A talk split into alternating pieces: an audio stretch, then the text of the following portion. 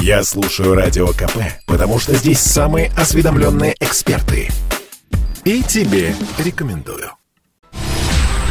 Здравствуйте, это радиостанция «Комсомольская правда». У микрофона Мария Баченина. Продолжаются протесты в Казахстане. Главное, к этой минуте люди начали собираться у Белого дома в Бишкеке в знак протеста против ввода войск на территорию Казахстана. Вот оно началось, оккупация, да, те слова, которые уже звучали у нас в эфире, скорее всего, будут звучать все громче и громче.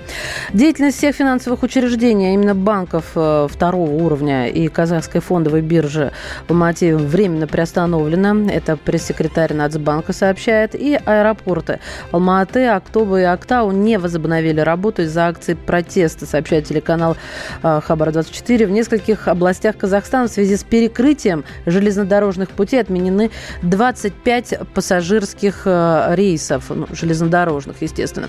У нас на связи политический обозреватель «Комсомольской правды» Владимир Варсобин. А звонки из Казахстана Владимир Володя, да, приветствую. Да, добрый день, добрый день. Да, да. собственно, а, вопрос э, в первую очередь один. А, прошли вот несколько дней, да, прошли сутки самые горячие, и на сегодняшнее утро как изменилась твоя оценка происходящего, если она поменялась, конечно? О, ну, я это не первая, э, скажем, попытки революции, которые я наблюдаю. Очень напоминает. А, кстати, вы сказали это слово Бишкек, э, что там в Бишкеке собираются люди против э, ввода войск. Или это была оговорка? Или в Алмате? Так, это, видимо, была оговорка. Да, это в Алмате собираются, это действительно так. Вообще, эта ночь оказалась очень тяжелой, и я потом ее буду долго осмысливать. Э, дело в том, что... Володь, прости, пожалуйста, я перебью. А, Нет, на лентах да. и в Бишкеке. Я сейчас перепроверила сознательно. Бишкеке? Бишкеке. Да, в Бишкеке. Вот, удивительно. Будем, То да, точны. Тоже, да, хорошо. Значит, э, сейчас все залито кровью вокруг э, резиденции Назарбаева в Алмате. И вокруг вот площади. Кровь, автоматные гильзы. Нельзя, нельзя сказать, сколько погибло людей сегодня ночью. Это пока мы не знаем. Э, местные говорят, что, вот, допустим, из одного села приехала э, на, ну, на эти демонстранты, называемые, они не могут досчитаться четверых, пропали без вести. Говорят, э, местные э, э, как, челюстно-лицевая хирургия, вот, то есть больница находится рядом с площадью, она забита э, чуть ли не сотней раненых и так далее. Это было очень жестко, ну, там своя предыстория была. А, попытка штурма, штурма резиденции Назарбаева, кстати, удачная. Они, э, революционеры все-таки ее взяли. Но там оказалось целое подразделение э, верных э, правительству полицейских, которые отстрелились до конца. И там был такой бой, что я думаю, что там погибло очень много людей. История пока умалчивает, погибли ли те спецназовцы или полицейские, которые удерживали резиденцию. Я сейчас в ней был, в этой резиденции. Ну, там, конечно, просто творится ад, там все выгорело, по крайней мере, первый этаж. Э, кто-то пытается там стул до последнего оттуда забрать, на него кричат, что он мародер. В общем, идет такая революционная анархия в городе. Если утром, рано утром, я думал, что э, войска, которые вошли и постреляли людей здесь, э, они, по крайней мере, э, навели порядок, то через несколько часов я понял, что ситуация еще стала хуже. Э, митингующие вернулись на площадь и строят баррикады, разводят костры. Я так понимаю, что будет стационарный Майдан. А вот на улице Ташкентской, там, по-моему, четвертая больница у них, стоит уже настоящий блокпост с вооруженными до зубов э, мятежниками, будем их так называть, революционерами, кто как хочет. Они ожидают э, при, э, приход войска УДКБ. Вообще объявление президента Такаева э, о возможности ввода войска УДКБ перевернула сейчас ситуацию с, с, с ноги на голову. Э, теперь, как мне тут советуют, не стоит говорить, что я русский из России. Надо говорить, что я русский из Алматы, из Алматы, здесь их много. Вот, поэтому все ждут вторжения, и, в общем, ситуация становится еще и многослойной. А какие-то требования выдвигают вот люди, которые блокируют больницы? Ну, теперь ко всем их требованиям, ну, обычным там э, уход всего правительства, уход всех назарбаевцев, вообще смена, радикальная смена элит. А э, теперь добавили два пункта. Первое, как, как ни странно, бытовая, это включение интернет, интернета в городе нет. И э, гарантия, что никакие иностранные войска не появятся в Алмате и вообще в Казахстане. Здесь еще одна есть история. Э, не исключено, что, даже не то, что исключено, очень вероятно вариант, что э, здесь борются кланы друг с другом, и при ослабевшем Назарбаеве, кстати, здесь ходят слухи, что он умер, кланы стали делить власть. И то, что сейчас происходит, по сути, попытка, с одной стороны, вроде бы попытка президента Такаева таким образом убрать э, Назарбаевских, и он не удержал ситуацию, и все пришло вот в такое состояние. А с другой стороны, что эту ситуацию подогревают э, нефтяные и газовые кланы, которые давно-давно желают разобраться, кто из них главный. Скажи мне, пожалуйста, а куда пропали военные, которые, вот ты говорил, чуть выше э, наводили порядок, э, что организовывается такой вот так называемый Майдан? Это самая большая загадка для меня, потому что а, когда они зачистили все, я видел сам колонну и уезжавшую из города военных. Я не понимаю этого. То есть а, надо было оцепить площадь, оцепить а, резиденцию, наводить в городе порядок, но они сделали свое дело этой ночью и уехали. Я, в каком направлении версии. непонятно, да?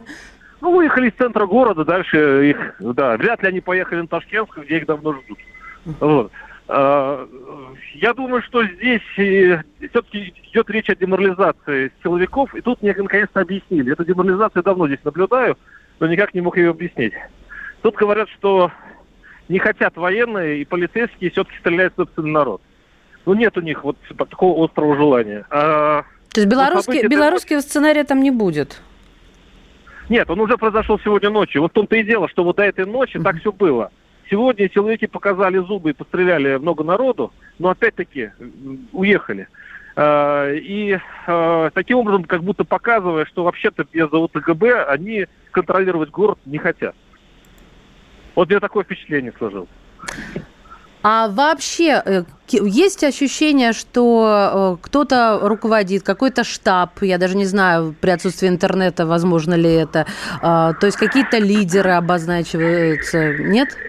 Или да? Естественно, нет, но такие вещи не происходят без организации. Тут можно спорить, сам организация или это изначально был какой-то организатор. Но э, пока я вижу, что даже внутри оппозиции, вот сейчас что происходит? Сейчас часть, особенно это старые люди, они э, стоят на площади, у них даже есть плакат, они нарисовали плакат, это мирный митинг. Они вообще собираются не пускать людей с оружием, ну, то есть своих же собратьев-оппозиционеров с оружием, на этот э, митинг. То есть они говорят, нет, мы, э, мы не хотим больше, чтобы нас э, сравнивали с мятежниками и бандитами, мы хотим мирно договариваться с властями. Это с одной стороны. А с другой стороны стоит э, вот этот э, блокпост, несколько блокпостов на окраинах э, людей, которые хотят просто уже воевать. И, э, то есть, идет раскол в оппозиции. И кто из них... Я спрашивал, кто главари у тех и у тех. Мне они сами все говорят. В том-то и беда, что нет э, главарей, и мы не можем даже друг с другом договориться. Но тут звучат точки зрения, что в основном это молодые люди, так сказать, неприкаянные, которым заняться нечем, зарабатывать негде, а что, мол, вот люди постарше не участвуют а, во всем этом безобразии. А так ли это на самом деле? Ну, со старшими людьми я встречаюсь просто вне этих митингов. Вот сейчас только со старичком, старичком поговорил. Они так улыбаются, говорят, ты что, нет власти в городе? Я говорю, ну, вот видите, нет. Ну, рассказывает, у меня, говорит, э, банкомат раскурочили вот во дворе. Э, сегодня, наверное, говорит, уже больше воровать не, нечего. Может быть, сегодня спокойно будет. Я ему говорю, Ю, Алмата большой город, я думаю, на эту ночь хватит. Ну, так вот все хихоньки-хахоньки, но вот старшее поколение, да, смотрит это со стороны. Но в чем они едины, э, все терпеть не могут нынешнюю власть. К сожалению, это объединяет и мир населения, и восставших. Но а, даже были видео по поводу, вот хочу спросить по поводу безопасности. Люди, которые находятся в своих квартирах, в своих домах, что вооруженные какие-то некие а, субъекты заходили в дома, даже в элитные ЖК, а, выходили, причем вооруженные, да, с оружием, это было видно на видео. Вот а, на улицах вообще ночью, по-моему, стреляли а, по проезжающим машинам. Сейчас а, улицы опустили, потому что небезопасно или ситуация поменялась? На улицах небезопасно. Э, я не видел пока вот таких случаев насилия, прям вот, вот так вот. Но вижу э, меры предосторожности. Э, самое странное, что даже те позиционеры, которые пришли на площадь, они мне рассказывают, что они ночью сидели, охраняли свои дома. Вот. И, в общем-то, они понимают, с чем имеет дело. А, ночью выходить вообще лучше не выходить, это точно. У нас гостиница вообще выключила свет по всей гостинице, чтобы мы слились с ландшафтом, чтобы нас вообще не было видно. А почему? Потому что у нас в фойе стоит два банкомата, которые были, которые занавесили простыней, чтобы не дай бог кто-нибудь увидел. Но вот сейчас представьте, какая нервозность сейчас в Алмате. Да, это несложно, в общем-то, представить. А что касается русских, ты встречался с представителями русской диаспоры? Ну, вообще, как э, проявляется вот, вот, вот эта линия? Звучит ли русская речь на митингах где-то, может быть? Володя? Очень хороший вопрос. Я сейчас поймал себя на мысли, что я пока не видел русских. Вообще? Вообще. Не в последний раз общаемся в эфире. Это политический обозреватель «Комсомольская правда» Владимир Варсобин, который сейчас э, находится на месте. Из последнего самолета военно-транспортной авиации ВКС с личным составом и техникой миротворческого контингента Минобороны России держит курс на Казахстан. Мы продолжим буквально через несколько мгновений. Я слушаю Радио КП, потому что здесь самая проверенная и оперативная информация. И тебе рекомендую. Здравствуйте, это радиостанция «Комсомольская правда». В студии Мария Баченина. Сегодня 6 января, и ровно год со дня штурма Капитолия внутренними террористами. Удивительно, но в это же время США призывают соблюдать право казахстанцев на мирный протест и призывают власти к сдержанности. Поговорим об этом с журналистом, писателем Олегом Лурье. Олег Анатольевич, здравствуйте. Здравствуйте. Вот какой вопрос. Э, на ваш взгляд, э, э, США, в общем-то, быстренько собрались и придумали, как им относиться, и регион стал внезапно стратегически важным, или все это, в общем-то, было, ну, как прописано, используя этот глагол? Здесь совершенно такая откровенная, двойные стандарты. Э, то есть э, год назад это были э, террористы в Вашингтоне, захватившие административные здания. В Алмате они в Казахстане превратились в повстанцев.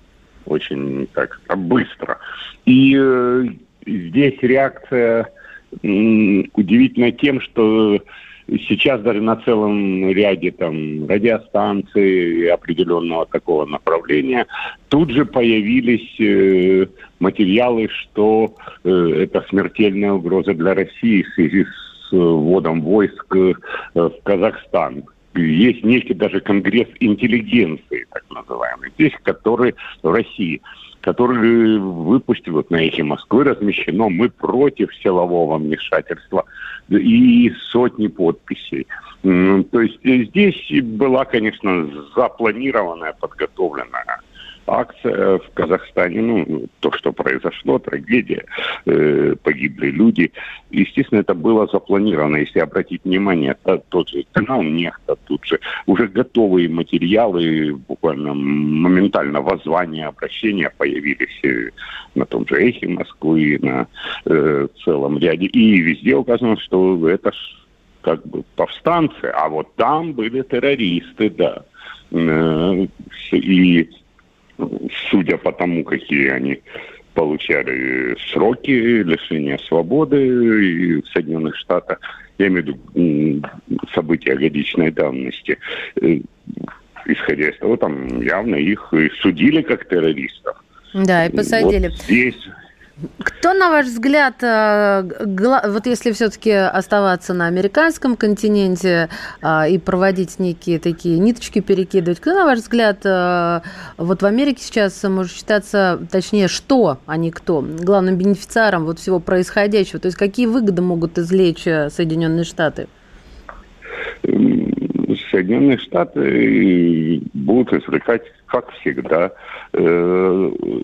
у них э, цель э, обозначить, во-первых, сейчас будет четко совершенно обозначено, что Россия э, чуть ли не вмешалась во внутренние дела э, э, Казахстана, рвущегося там, к свободе и так далее. Там, ну, то есть формулировки известны, э, формулировки уже сейчас э, даже ну вот, был удивлен, честно говоря, но э, даже ряд, э,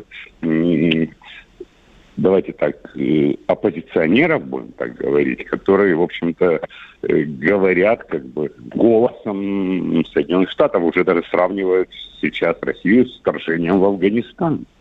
Даже до такого договорились, вот буквально за сутки.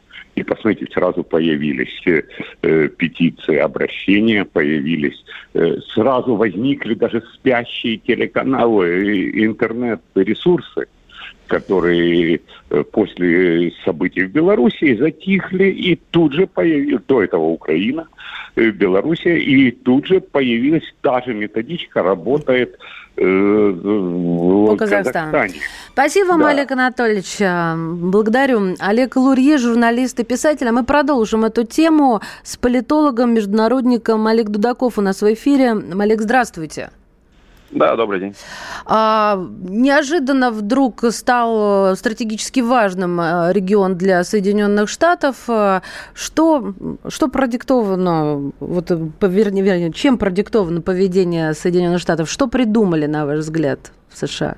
Ну, смотрите, здесь нужно понимать, конечно, то, что, да, там Средняя Азия, наверное, э, там регион, в котором Америка пыталась работать уже довольно давно, э, но в прошлом году мы наблюдали американское фиаско в Афганистане, да, и оно, конечно же, еще более актуализировало значимость этого региона для США, потому что США нужно размещать где-то военные базы с авиабазы, с дронами, с э, воздушным присутствием для того, чтобы как-то контролировать ситуацию э, в целом в регионе Центральной Азии.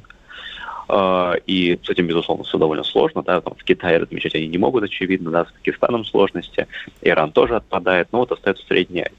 Да, значит, после ухода из Афганистана этот регион, этот регион актуализировался именно для Америки. Вот. И, соответственно, ну, я думаю, что, конечно же, да, и американцы начали обращать больше внимания к тому, что здесь происходит. А вот другое дело, что, наверное, скажем так, э, э, там, особой значимой экспертизы и аналитики все-таки в Вашингтоне нету о происходящем в Средней Азии, да, вот, но постепенно, постепенно как-то они, в общем, поворачиваются лицом к данному региону. Ну, какие-то традиционные свои э, инструменты мягкой силы, демократизация, да, вот Безусловно. транзит власти и так далее, и так далее. А, собственно, при чем тут Китай?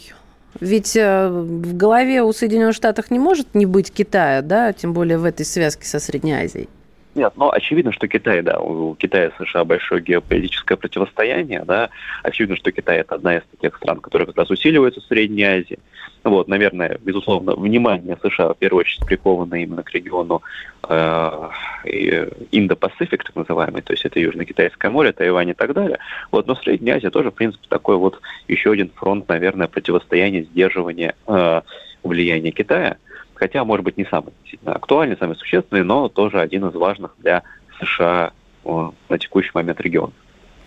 Знаете, я сейчас, э, э, вот, да и вы, собственно, об этом упоминали, что э, это не такой уж и далекий и небезызвестный регион, которому, вот вы сказали, на повестке не было, и, наверное, специалистов нет. Но ведь есть очень такие плотные связи, как так называемые казахские деньги, да, он... Это правда. Да, вот э, можно это об этом так. послушать из ваших уст. Да, и действительно, да, действительно, э, там казахские деньги играют и играли, и играют значимую роль вот э, в, ну, я не знаю, в не знаю, политике западных элит, особенно, наверное, связанных с Соединенным Королевством и США, да, потому что действительно там мы все знаем и о фонде э, семейства Клинтонов, которые получали десятки миллионов долларов за лоббизм казахских интересов э, в 2015-2016 годах. Мы знаем о совместных бизнес-связях э, сына нынешнего президента США Джо Байдена Хантера с Кеннисом Ракишевым, одним из таких известных казахских э, олигархов, бизнесменов. Да. Мы знаем то, что Казахстан в свое время оплачивал и там съемки фильма, например, э, дочери Джона Керри, человека, который был госсекретарем и теперь является главным ответственным за зеленую повестку США. Вот, э, в свое время помощником и лоббистом казахских интересов выступал и Тони Блэр, отставной премьер-министр Соединенного Королевства. В общем, ну, скажем так, э, стараются они всячески взаимодействовать да, с западными элитами, и это, конечно, тоже накладывает ну, определенные ну, не знаю, ограничения и там, э, э, на то, как, например, США и западный мир э, готовы и могут реагировать да, на происходящее внутри этой страны. Потому что мы же понимаем, что да, там любая нестабильность она может привести к тому, что вскроется еще много других, может быть, не самых э, лицеприятных да, подробностей того, как э, и на что шли эти деньги, и кто стал бенефициаром на Западе, да, э, э, ну вот э, всей той ситуации, которая в том числе разворачивается сейчас в этом регионе.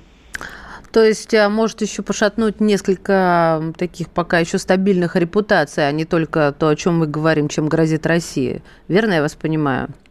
Конечно, конечно, да. Э, то есть опять же, не первый год все происходит, да, это на протяжении 15-20 лет. Вот, и очевидно, что там то, что мы знаем, это, наверное, вот такой вот вершина айсберга, да, что там под ним находится, э, сказать сложно, да. Там всем вспоминается сразу же, да, пример, наверное, Ливии и Каддафи, да, его связи, например, с французской элитой, там, с тем же Саркози и так далее. Вот, ну, здесь вполне возможно может, э, опять же, вскрыться немало подобных примеров. Спасибо. Олег Дудаков, политолог, международник, был у нас в эфире.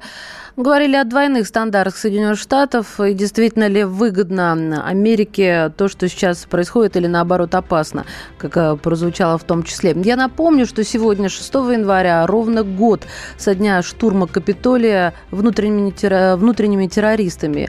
И э, на сегодняшний день Соединенные Штаты своих называют внутренними террористами и призывают одновременно с этим соблюдать право казахстанцев на мирный протест, а власти призывают э, к сдержанности. Давайте посмотрим на ленты, что у нас э, происходит сейчас вот в последние э, минуты. Так, эм, в МИД КНР, да, последнее это то, что МИД КНР считает происходящее в Казахстане внутренним делом страны.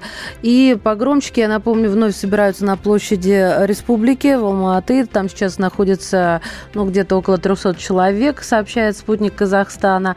Матч регулярного чемпионата континентальной лиги между Борисом и Нурсултаном и э, казанским Акбарсом пройдет на территории России. Вот сообщает пресс-служба КХЛ. Протестующие окружили две клинические больницы. Не пропускают пациентов и медицинский персонал. И, как сообщил наш э, спецкор, в Казахстане требуют э, отмены войска ОДКБ. Но, в общем-то, уже, э, по-моему, повернуть это вспять нельзя. Как говорит Владимир Арсубин, власти пока одержали промежуточную победу. Продолжим после короткого выпуска новостей. Я слушаю Радио КП, потому что здесь самые оперативные новости. И тебе рекомендую. Здравствуйте. Это радиостанция «Комсомольская правда». У микрофона Мария Баченина. Из э, последних новостей по Казахстану а, убитый в Алматы правоохранитель обнаружен с отсеченной головой. Это сообщает э, телевидение со ссылкой на комендатуру. Э, авиакомпания «Люфтганза» сообщила, что прекращает регулярные рейсы в Алматы. А, также в Казахстан прибудут военные не только из России, но и из Беларуси, Армении, Таджикистана, Киргизии в рамках ОДКБ. У нас на связи военный обозреватель «Комсомольской правды» Виктор Николаевич Баранец. Виктор Николаевич, здравствуйте. Здравствуйте. Миротворческий контингент. Что это за военные? Какие это военные? Кто это? Ну, здесь надо понимать э, одну принципиальную вещь. Вот в каждой стране участница договора о коллективной безопасности уже давно были созданы миротворческие силы. Есть миротворческие силы у России, это целая дивизия, есть у Таджикистана, у того же Казахстана и так далее. Это полки, подразделения, батальоны. Да? И так это у каждой страны, и шестеркой вот это доказано, есть миротворческие силы. А вот сборная команда из отдельных подразделений этих вот миротворческих сил и представляют собой коллективные э, миротворческие силы. То есть от каждой страны выделяется по подразделению, в зависимости от того, какая она, какая она может. Это может быть даже взвод, это может быть рота, батальон, а может быть и полк. Вот у нас, у нас, например, у нас уже давно тоже существует э, 15-я отдельная мотострелковая бригада, она стоит в Самарской области, и, в общем-то, она только заточена на миротворческих э, задач. И, конечно, она входит в состав коллективных миротворческих сил. Я понятно объяснил, Машенька? Да, в принципе, понятно. Я хотела узнать еще по поводу учений. А, собственно, вот э, э, место, куда отправляются наши коллективные сборная солянка, это, а, это знакомо, это привычно или это непривычно? Ну, во-первых, это, это учение, это проведение специальной миротворческой операции коллективными силами. Виктор Николаевич, я поправлюсь. Вот, да. Вы просто не, не, я неправильно выразилась, или вы неправильно ага. поняли. Я имею ага. в виду, были ли учения на подобных или этих территориях? Вот, вот, вот это уже я сразу понял. Да, Машенька, безусловно, такие учения проводятся ежегодно, причем попеременно на территории разных э, стран, которые являются участниками договора коллективной безопасности. В Казахстане они проводились. Э, у нас же ОДКБ создан в мае 92 -го года. Вот видите, в следующем году будем же юбилей отмечать. Так вот, на территории Казахстана за это времени, ну, на моей памяти раз пять проводились такие учения. Угу. А вот какой еще вопрос возникает по поводу а, техники, по поводу, э, собственно, какие задачи могут выполнять миротворцы. Э, да, Виктор Николаевич. Это э, задачи могут быть самые разные. Мне не хватит, наверное, и полчаса, чтобы вам э, их перечислить. Таких задач, конечно, много. Пока же известно применительно Казахстану, что они возьмут под охрану стратегические объекты Казахстана. Это и э, аэропорты, это железнодорожные вокзалы, это стратегические дороги, это банки, это узлы связи, это правительственные и э, общественные а, организации. Это, это прежде всего. Так, это, в общем-то, пока это охранная функция. Затем может быть, может быть участие наших миротворцев, ну, скажем, коллективных миротворцев, так называемой деконцентрации. Ох, какое слово заковыристое. Что это означает? Это значит рассеивание сил боевиков. То есть их будут, э, э, будем, скажем так, расталкивать, прореживать, скажем так, не обязательно с пальбой, там, э, со стрельбой и так далее, их будут просто разъединять с помощью брони... сначала живой силы, потом бронетехники. Это уже давно отработанная методика. Разъединяя и властвовать. Ну, в общем-то, вот такая задача будет решаться. Но самая главная задача, конечно, восстановление законности и право, правопорядка, Маша. Нормального функционирования государственных и общественных организаций. Ну, кстати, э, Маша, миротворцы будут заниматься контролем перевоза, кстати. Пресечением противоправного ввоза там и вывоза боевой техники, потому что э, течет, текут стволы, э, и везут и в автомобилях, и в грузовиках везут протестующим оружия. И вот миротворцы, конечно, будут э, заниматься этим делом. Ну и, э, Маша, что мне самое противное, самое отвратительное и мерзкое, о чем я с пренебрежением хочу говорить, уже нашлась целая группа мерзавцев в количестве 70 человек, которые э, хватают власти э, ОДКБ за руки, в том числе российскую, не лезьте туда, не участвуйте в этом и так далее. Ну вот э, во всем блеске своем мерзопакостном пятая колонна России показала э, свою отвратительную физиономию. Ну, не зря же Шойгу сказал, что пятая колонна, она для нас страшнее э, ядерных бомб противника. Виктор Николаевич, а могут миротворцы а, как-то защищать а, русскоязычный контингент, участвовать в эвакуации, если понадобится, конечно же? Или безусловно. на это не имеют права? Вот... Э, э, нет, нет, что безусловно. Ну, во-первых, давайте возьмем с точки зрения обыкновенной практичности. Российское население неравномерно рассеяно по всей территории Казахстана. Это надо понятно. Не будешь же вот ездить по машинам, стучаться в окна, говоря, эй, русская, выходи, садись. Или нет, нет. Ну, у них есть там своя община, есть какая-то организация, но э, вот я почему-то не верю, что будут созданы условия для э, беженцев, для русских беженцев э, э, в Россию. Хотя вот такие приметы уже есть. Уже говорят, что, в общем-то, э, вот там в некоторых городах, где говорят, есть э, поближе к России есть города, где вообще население российское, россиян составляет 86%. Вот я думаю, что вот если там люди решатся, то, конечно, Россия своих э, заберет. Но пока такой острой необходимости, судя по той информации, которую я получаю вот, э, в режиме онлайн, пока такой необходимости нет.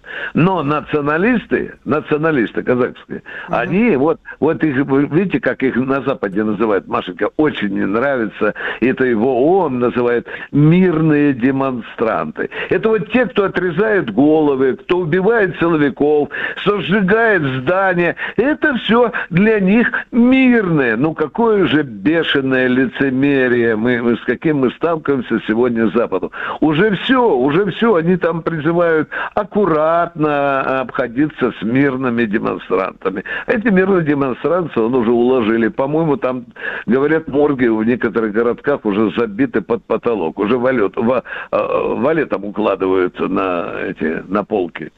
Виктор да. Николаевич, вот вы сказали, пока, пока нет необходимости вот, э, в исходе, так называемом русском, но э, я вам процитирую только что уполномоченный по правам человека в России Татьяна Москалькова сделала заявление, сказала, что ситуация в Казахстане развивается сложно, особенную обеспокоенность вызывает судьба россиян на территории республики республики. И Володя Варсобин, который на месте, говорит о том, что ему уже советуют э, не говорить о том, что он россиянин, да, журналист из России, а говорить, что он алматинский русский.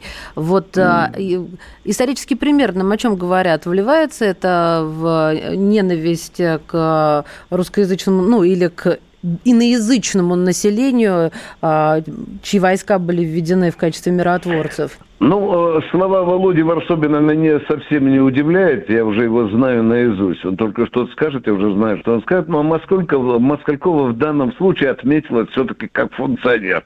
Что она держит руку на пульсе и так далее.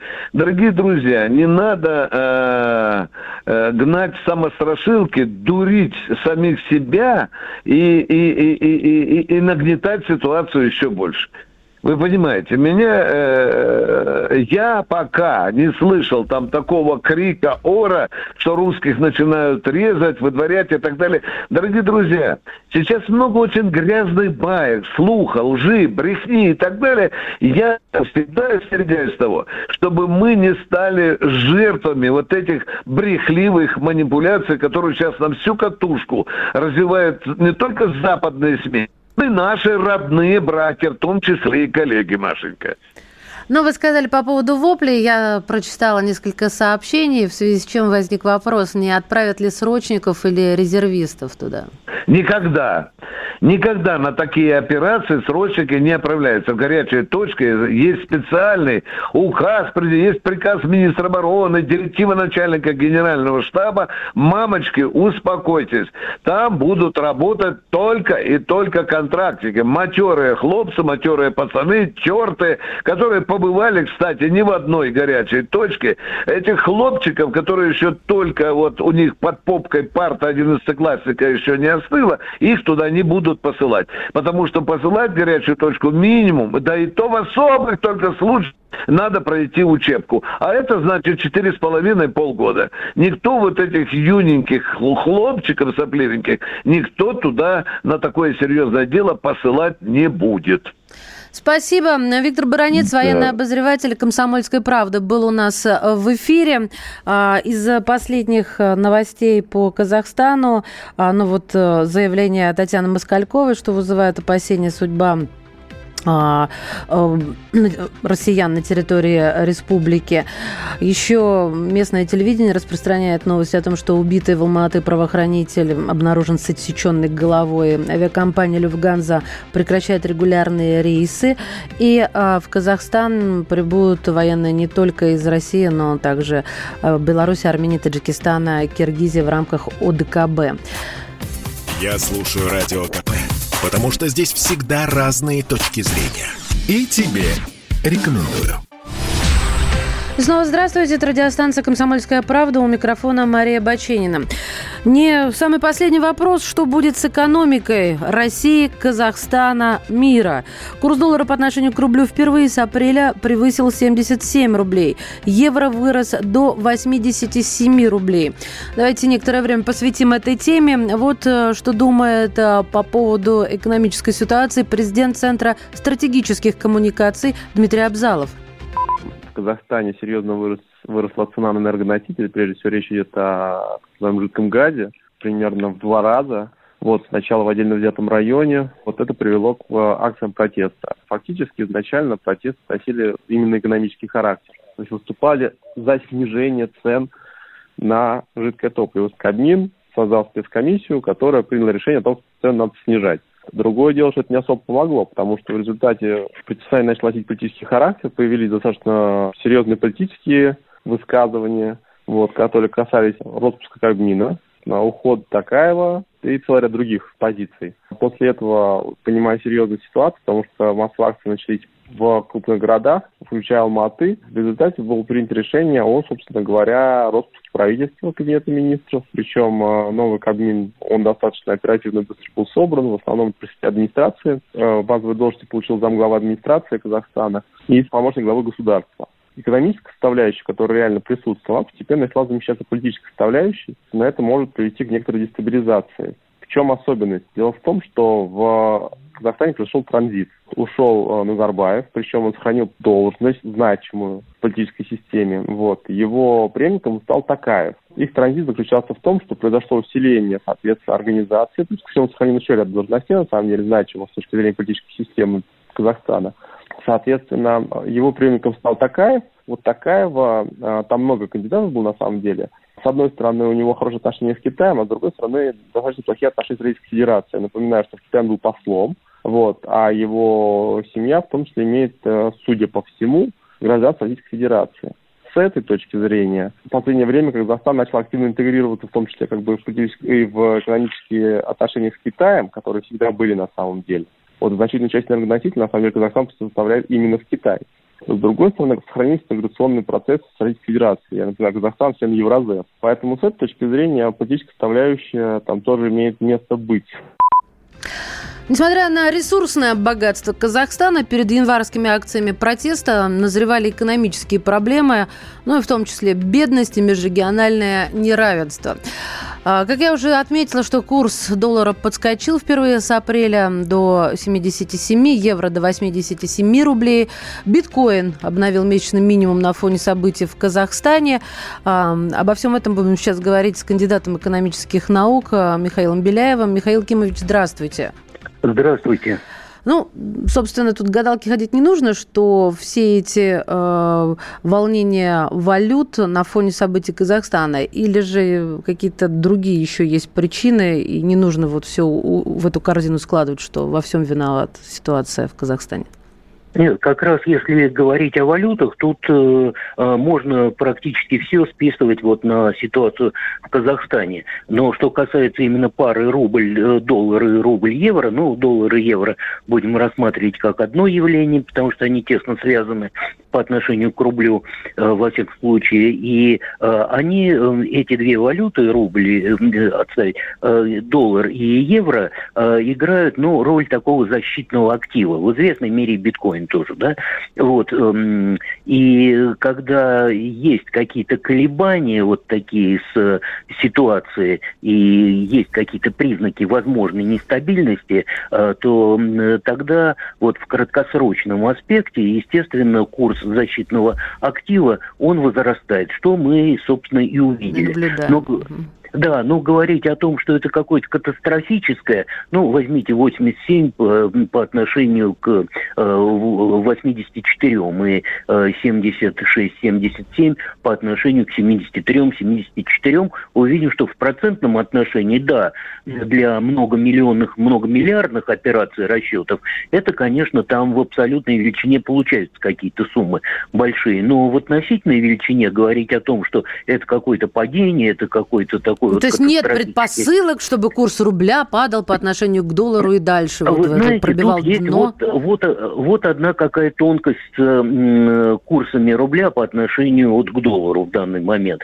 Вот таких фундаментальных факторов, которые бы выводили из равновесия от устоявшегося 73-74 доллара, э, рубля за доллар, их нету, не отсюда. Но, тем не менее, пары валют, особенно вот нашей, поскольку у нас экономика находится в таком, ну, можно сказать, хорошем состоянии, но все-таки подвержена вот таким вот колебательным процессам, э, вот любой вот такой, особенно политический момент, он выводит из этого равновесия, э, но в таком краткосрочном и конъюнктурном аспекте. И здесь очень важна, на самом деле, позиция Центрального банка как регулятора. То есть ему нужно выйти из своей обычной, так сказать, позы наблюдателя, когда у него все якобы под контролем, вот с тем, чтобы не было э, паники. Вот если возникнет паника и вот и от бездействия, и от э, каких-то э, остальных таких сценариев, э, может быть, неблагожелательных, хотя отправка туда миротворческих сил, она говорит о том, что в Казахстане, я думаю, скоро там ситуацию нормализуют реализуют. Собственно, но вот чтобы А у меня не как раз такого... с этим а, вот какой да. вопрос. И как изменится, Михаил Кимович, экономика Казахстана? Ну вот и еще, конечно, сюда же тогда, что 180 дней введено госрегулирование цен на бензин, дистопливо, сжиженный газ. Это вообще, как заяц, знаете, как говорят, как зайцу стоп-сигнал, или это на что-то повлияет, или это исключительно популистское решение, которое ни на что не повлияет, э, и, собственно, ну, как была бедность, а так она и останется. Как э, сырьевой промышленный характер э, экономики исчерпал себя, так, в общем-то, никаких потенциалов развития новых не появится витков. Или я не права? Э, вы знаете, вот тут вот в данном случае говорить о том, что введено госрегулирование цен, и в данный момент это совершенно правильно. Во-вторых, это а, такое психологическое должен быть посыл воздействия для того, чтобы было успокоение, потому что именно это послужило триггером. Понятно, что там были более глубинные причины, но всегда есть какой-то спусковой крючок. Вот эти цены на м- э, топливо, они послужили вот тем, чтобы ситуация э, приобрела вот такой вот острый характер, а, я имею в виду в Казахстане. Вот, теперь вопрос о том, а, что будут регулировать. Будут ли регулировать, я так подозреваю, что там тоже на топливном рынке действуют крупные компании, а, которые реализуют свой монополистический потенциал, и будут ли регулироваться их монополистические аппетиты с тем, чтобы рынок был рынком, или будут действительно установлены потолки цен. Это вот э, звучит одинаково вроде бы, но с политэкономической точки зрения это совершенно разные механизмы воздействия на рынок, совершенно разными последствиями. Вот, и надо сказать, что вот когда э, вот было такое вот э, решение о том, что цены на топливо подскочили почти в два раза, вот это подход чисто механистический подход к экономике, когда из этого э, механизма исключаются социальный фактор, возможные реакции людей, возможный вот э, э, учет политической ситуации. Воспринимается экономика как такой чистый голый механизм. Вот нам для восстановления чего-то вот надо, вот и для работы вот в два раза повысить цены, давайте в два раза повысим цены. Что за этим последует? Какая будет реакция? Как это будет? Надо ли это делать? Может быть, надо было как-то последовательно, да, понятно, что нельзя на субсидиях все время держать, цены должны быть повышены, но как-то это по-умному надо было сделать мягко, плавно, с учетом социального фактора и так далее, а не вот этот резкий скачкообразный, да еще, как я говорю, надо было учесть общий фон такой вот более глубинный, более фундаментальный, более противоречивый, который и так-то был, в общем-то, так, э, в таком не очень устойчивом положении, и самим придумать вот этот вот триггер и нажать на спусковой крючок, но это надо было очень, э, так сказать, э, вот это урок такой очень хороший должен быть и очень последовательный. Ну да, под рамкой новогодний сюрприз, э, под вывеской новогодний сюрприз этот номер не прошел. Но вот какую сейчас можно бросить кость, чтобы как-то успокоить? Потому что одни хотят снижения цен, другие кредитной амнистии, третьи каких-то социальных льгот, четвертый роста зарплаты. Все вместе хотят показать власти Кузькину мать. А, что, собственно, нужно сделать, помимо отставки правительства, заморозки цен, чтобы вот как-то разошлись по домам ну, прежде всего, ну, это уже, я думаю, что тут э, э вопрос уже и э, сценарий с такими уговорами и э, выступлениями перед толпой, что мы видим уже, что выступает, ну, есть такое понятие ахлократия, власть толпы. Мы видим, что уже, в общем-то, стоит, э, уже даже пересекло такую достаточно опасную черту. Это еще не стало общеказахстанским бедствием, но в таких ключевых пунктах мы видим, что ситуация очень острая. И тут уже одной риторикой и одними душеспасительными речами не обойдешься. Значит, уже э, силы ОДКБ туда направлены, направлены, подчеркнем, совершенно легитимно и совершенно осознанно. И, в общем, эти сценарии тоже эм, э, проходили. Эм, и э, вот э, это должно быть уже такое достаточно силовое, силовое пресечение этой ситуации. Вот когда она будет пресечена, эта ситуация, я думаю, в ближайшее же время это будет все э, нормализовано и организовано, хотя напряжение внутреннее останется. Это не значит, что ситуация будет нормализована в полном виде, она будет просто вот успокоена, отведена от опасной как черты. прижигают болячку, да, от этого, да, собственно, выздоровление Давление а дальше, не наступает. А, да, а дальше нужен вот действительно понятно, что идти на все популистские... Михаил Кимович, пять э, секунд, да. да. Извините, да. пожалуйста, приходится прерывать уже, да, выходим из эфира в этом часе. Михаил Беляев, кандидат экономических наук. Мы продолжим в следующем. Здесь самые жаркие споры и дискуссии. И тебе рекомендую.